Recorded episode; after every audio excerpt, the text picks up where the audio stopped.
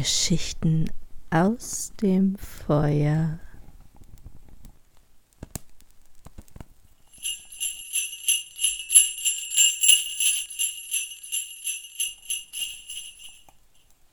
Adventskalender 2021 Die Schneekönigin von Hans Christian Andersen. Gesprochen von Katrin Rösler. Dritte Geschichte Der Blumengarten bei der Frau, welche zaubern konnte. Aber wie erging es der kleinen Gerda, als Kai nicht zurückkehrte? Wo war er doch geblieben? Niemand wusste es. Niemand konnte Bescheid geben. Die Knaben erzählten nur, dass sie ihn seinen Schlitten an einen mächtig großen hätten binden sehen, der in die Straße hinein und aus dem Stadttore gefahren wäre. Niemand wusste, wo er war. Viele Tränen flossen. Die kleine Gerda weinte so viel und so lange. Dann sagten sie, er sei tot. Er wäre im Fluss ertrunken, der nahe der Schule vorbeifloß. Oh, das waren recht lange, finstere Wintertage. Nun kam der Frühling mit wärmerem Sonnenschein. Kai ist tot und fort, sagte die kleine Gerda. Das glaube ich nicht, antwortete der Sonnenschein. Er ist tot und fort, sagte sie zu den Schwalben. Das glauben wir nicht, erwiderten diese. Und am Ende glaubte es die kleine Gerda auch nicht. Ich will meine neuen roten Schuhe anziehen, sagte sie eines Morgens die welche Kai nie gesehen hat, und dann will ich zum Fluss hinuntergehen und den nach ihm fragen. Und es war noch ganz früh. Sie küsste die alte Großmutter, die noch schlief, zog die roten Schuhe an und ging ganz allein aus dem Stadttor nach dem Flusse. Ist es wahr, dass du mir meinen kleinen Spielkameraden genommen hast? Ich will dir meine roten Schuhe schenken, wenn du ihn mir wiedergeben willst und es war ihr, als nickten die Wellen so sonderbar. Da nahm sie ihre roten Schuhe, die sie am liebsten hatte, und warf sie alle beide in den Fluss hinein. Aber sie fielen dicht an das Ufer, und die kleinen Wellen trugen sie ihr wieder an das Land. Es war gerade, als wollte der Fluss das Liebste, was sie hatte, nicht, weil er den kleinen Kai ja nicht hatte. Aber sie glaubte nun, dass sie die Schuhe nicht weit genug hinausgeworfen habe, und so kroch sie in ein Boot, welches im Schilfe lag, sie ging ganz an das äußerste Ende desselben und warf die Schuhe von da in das Wasser, aber das Boot war nicht festgebunden, und bei der Bewegung, welche sie verursachte, glitt es vom Lande ab. Sie bemerkte es und beeilte sich herauszukommen, doch ehe sie zurückkam, war das Boot über eine Elle vom Lande, und nun trieb es schneller von dannen. Da erschrak die kleine Gerda sehr und fing an zu weinen. Allein. Niemand außer den Sperlingen hörte sie, und die konnten sie nicht an das Land tragen, aber sie flogen längs dem Ufer und sangen, gleichsam um sie zu trösten Hier sind wir, hier sind wir. Das Boot trieb mit dem Strome. Die kleine Gerda saß ganz stille, nur mit Strümpfen an den Füßen. Ihre kleinen roten Schuhe trieben hinter ihr her aber sie konnten das Boot nicht erreichen, das hatte stärkere Fahrt. Hübsch war es an den beiden Ufern, schöne Blumen, alte Bäume und Abhänge mit Schafen und Kühen, aber nicht ein Mensch war zu erblicken. Vielleicht trägt mich der Fluss zu dem kleinen Kai hin, dachte Gerda, und da wurde sie heiterer erhob sich und betrachtete viele Stunden die grünen, schönen Ufer, dann gelangte sie zu einem großen Kirschgarten, in welchem ein kleines Haus mit sonderbaren roten und blauen Fenstern war. Übrigens hatte es ein Strohdach, und draußen waren zwei hölzerne Soldaten, die vor den Vorbeisegelnden das Gewehr schulterten. Gerda rief nach ihnen, sie glaubte, dass sie lebendig seien, aber sie antworteten natürlich nicht. Sie kam ihnen ganz nahe, der Fluss trieb das Boot gerade auf das Land zu. Gerda rief noch lauter, und da kam eine alte, alte Frau aus dem Hause, die sich auf einen Krückstock stützte. Sie hatte einen großen Sonnenhut auf, und der war mit den schönsten Blumen bemalt. Du armes kleines Kind, sagte die alte Frau, wie bist du doch auf den großen reißenden Strom gekommen? und weit in die Welt hinausgetrieben. Und dann ging die alte Frau ganz in das Wasser hinein. Er fasste mit ihrem Krückstock das Boot, zog es an Land und hob die kleine Gerda heraus. Und Gerda war froh, wieder auf das Trockene zu gelangen, obgleich sie sich vor der fremden alten Frau ein wenig fürchtete. Komm doch und erzähle mir, wer du bist und wie du hierher kommst, sagte sie.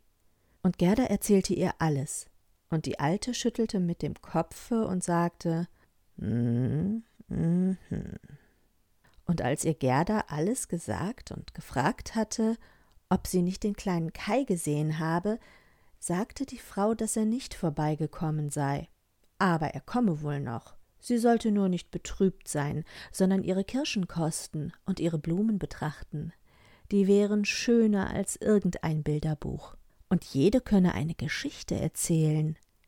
Dann nahm sie Gerda bei der Hand. Sie gingen in das kleine Haus hinein und die alte Frau schloss die Türe zu.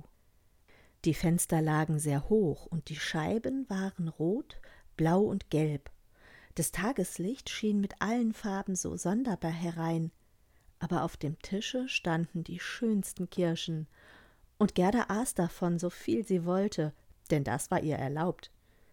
Während sie aß, kämmte die alte Frau ihr Haar mit einem goldenen Kamme, und das Haar ringelte sich und glänzte so herrlich gelb rings um das kleine, freundliche Antlitz, welches so rund war und wie eine Rose aussah. Nach einem so lieben kleinen Mädchen habe ich mich schon lange gesehnt, sagte die Alte. Nun wirst du sehen, wie gut wir miteinander leben werden. Und sowie sie der kleinen Gerda das Haar kämmte, vergaß Gerda mehr und mehr ihren Pflegebruder Kai, denn die alte Frau konnte zaubern, aber eine böse Zauberin war sie nicht. Sie zauberte nur ein wenig zu ihrem Vergnügen und wollte gern die kleine Gerda behalten. Deshalb ging sie in den Garten, streckte ihren Krückstock gegen alle Rosensträucher aus, und, wie schön sie auch blühten, so sanken sie doch alle in die schwarze Erde hinunter, und man konnte nicht sehen, wo sie gestanden hatten. Die Alte fürchtete, wenn Gerda die Rosen erblickte, möchte sie an ihre eigenen denken, sich dann des kleinen Kai erinnern und davonlaufen. Nun führte sie Gerda hinaus in den Blumengarten. Was war da für ein Duft und eine Herrlichkeit. Alle nur denkbaren Blumen, und zwar für jede Jahreszeit, standen hier im prächtigsten Flor. Kein Bilderbuch konnte bunter und schöner sein. Gerda sprang vor Freude hoch auf und spielte, bis die Sonne hinter den hohen Kirschbäumen unterging. Da bekam sie ein schönes Bett mit roten Seidenkissen, die waren mit bunten Veilchen gestopft, und sie schlief und träumte da so herrlich wie nur eine Königin an ihrem Hochzeitstage. Am nächsten Tage konnte sie wieder mit den Blumen im warmen Sonnenschein spielen. Und so verflossen viele Tage. Gerda kannte jede Blume, aber wie viel deren auch waren, so war es ihr doch, als ob eine fehlte. Allein welche, das wusste sie nicht. Da sitzt sie eines Tages und betrachtet der alten Frau Sonnenhut mit den gemalten Blumen. Und gerade die schönste darunter war eine Rose. Die Alte hatte vergessen, diese vom Hut wegzunehmen, als sie die anderen in die Erde senkte. Aber so ist es, wenn man die Gedanken nicht immer beisammen hat. Was, sind hier keine Rosen? sagte Gerda und sprang zwischen die Beete, suchte und suchte, ach, da war keine zu finden. Da setzte sie sich hin und weinte, aber ihre Tränen fielen gerade auf eine Stelle, wo ein Rosenstrauch versunken war, und als die warmen Tränen die Erde bewässerten, schoss der Strauch auf einmal empor, so blühend, wie er versunken war. Und Gerda umarmte ihn, küsste die Rosen und gedachte der herrlichen Rosen daheim, und mit ihnen auch des kleinen Kai. Oh, wie bin ich aufgehalten worden, sagte das kleine Mädchen. Ich wollte ja den kleinen Kai suchen. Wisst ihr nicht, wo er ist? fragte sie die Rosen. Glaubt ihr, er sei tot? Tot ist er nicht, antworteten die Rosen. Wir waren ja in der Erde gewesen. Dort sind alle Toten, aber Kai war nicht da. Ich danke euch, sagte die kleine Gerda und ging zu den anderen Blumen hin, sah in deren Kelche hinein und fragte Wisst ihr nicht, wo der kleine Kai ist? Aber jede Blume stand in der Sonne und träumte ihr eigenes Märchen oder Geschichtchen. Davon hörte Gerda so viele, viele, aber keine wusste etwas von Kai. Und was sagte denn die Feuerlilie? Hörst du die Trommel? Bum, bum. Es sind nur zwei Töne, immer bum, bum. Höre der Frauen Trauergesang, höre den Ruf der Priester. In ihrem langen roten Mantel steht das Hinduweib auf dem Scheiterhaufen. Die Flammen lodern um sie und ihren toten Mann empor, aber das Hinduweib denkt an den Lebenden hier im Kreise, an ihn, dessen Augen heißer denn die Flammen brennen, an ihn, dessen Augenfeuer ihr Herz stärker berührt als die Flammen, welche bald ihren Körper zu Asche verbrennen. Kann die Flamme des Herzens in der Flamme des Scheiterhaufens ersterben? Das verstehe ich durchaus nicht, sagte die kleine Gerda. Das ist mein Märchen, sagte die Feuerlilie. Was sagt die Winde? Über den schmalen Feldweg hinaus hängt eine alte Ritterburg.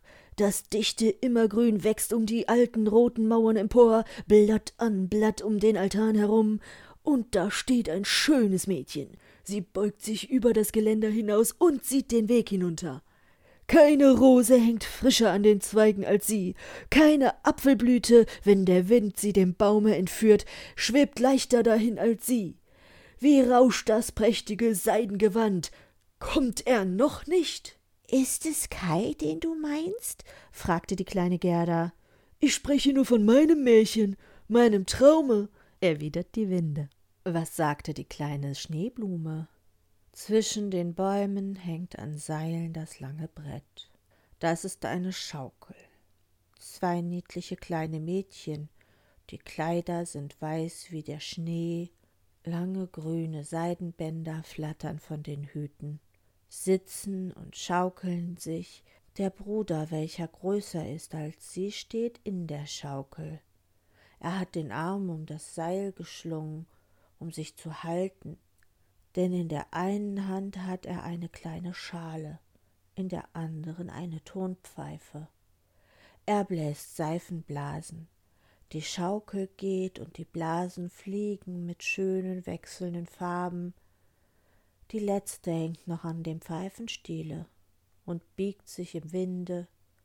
Die Schaukel geht, der kleine schwarze Hund, leicht wie die Blasen, er hebt sich auf den Hinterfüßen und will mit in die Schaukel. Sie fliegt. Der Hund fällt, bellt und ist böse. Er wird geneckt. Die Blasen bersten. Ein schaukelndes Brett, ein zerspringendes Schaumbild ist mein Gesang.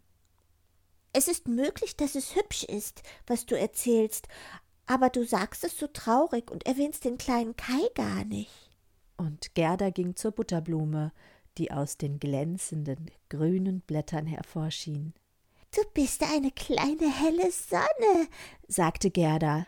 Sag mir, ob du weißt, wo ich mein Gespielen finden kann. Und die Butterblume glänzte so schön und sah wieder auf Gerda. Welches Lied konnte wohl die Butterblume singen? Es handelte auch nicht von Kai. In einem kleinen Hofe schien die liebe Gottessonne am ersten Frühlingstage so warm. Die Strahlen glitten an des Nachbarhauses weißen Wänden hinab. Dicht dabei wuchs die erste gelbe Blume und glänzte golden in den warmen Sommerstrahlen. Die alte Großmutter saß draußen auf ihrem Stuhle, die Enkelin, ein armes, schönes Dienstmädchen, kehrte von einem kurzen Besuche heim. Sie küsste die Großmutter. Es war Gold, Herzensgold in dem gesegneten Kusse, Gold im Munde, Gold im Grunde, Gold in der Morgenstunde. Sieh, das ist meine kleine Geschichte, sagte die Butterblume. Meine arme alte Großmutter, seufzte Gerda. Ja, sie sehnt sich gewiss nach mir und grämt sich um mich, ebenso wie sie es um den kleinen Kai tat. aber ich komme bald wieder nach Hause und dann bringe ich Kai mit. Es nützt zu nichts, dass ich die Blumen frage. Sie wissen nur ihr eigenes Lied. Sie geben mir keinen Bescheid. Und dann band sie ihr kleines Kleid auf, damit sie rascher laufen könne. Aber die Pfingstlilie schlug ihr über das Bein, indem sie darüber hinsprang. Da blieb sie stehen, betrachtete die lange gelbe Blume und fragte Weißt du vielleicht etwas? Und sie bog sich ganz zur Pfingstlilie hinab. Und was sagte die? Ich kann mich selbst erblicken. Ich kann mich selbst sehen, sagte die Pfingstlilie. Oh, oh, wie ich rieche. Oben in dem kleinen Erkerzimmer steht, halb angekleidet, eine kleine Tänzerin. Sie steht bald auf einem Beine, bald auf beiden. Sie tritt die ganze Welt mit Füßen. Sie ist nichts als Augentäuschung. Sie gießt Wasser aus dem Teetopf auf ein Stück Zeug aus, welches sie hält.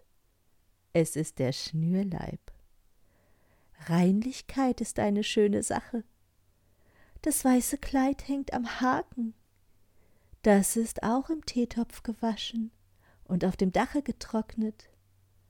Sie zieht es an und schlägt das safrangelbe Tuch um den Hals. Nun scheint das Kleid noch weißer, das Bein ausgestreckt. Sieh, wie sie auf einem Stiele prangt. Ich kann mich selbst erblicken. Ich kann mich selbst sehen. Darum kümmere ich mich gar nicht, sagte Gerda. Das brauchst du mir nicht zu erzählen. Und dann lief sie nach dem Ende des Gartens. Die Türe war verschlossen, aber sie drückte auf die verrostete Klinke, so dass diese losging. Die Türe sprang auf und die kleine Gerda lief auf bloßen Füßen in die weite Welt hinaus. Sie blickte dreimal zurück, aber niemand war da, der sie verfolgte. Zuletzt konnte sie nicht mehr laufen und setzte sich auf einen großen Stein, und als sie sich umsah, war es mit dem Sommer vorbei. Es war Spätherbst. Das konnte man in dem schönen Garten gar nicht bemerken, wo immer Sonnenschein und Blumen aller Jahreszeiten waren.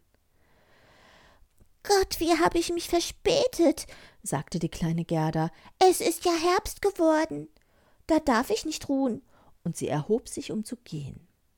Oh, wie waren ihre kleinen Füße so wund und müde. Ringsumher sah es kalt und rauh aus. Die langen Weidenblätter waren ganz gelb, und der Tau tröpfelte als Wasser herab. Ein Blatt fiel nach dem anderen ab. Nur der Schlehendorn trug noch Früchte, die waren aber herbe und zogen den Mund zusammen. Oh, wie war es grau und schwer in der weiten Welt.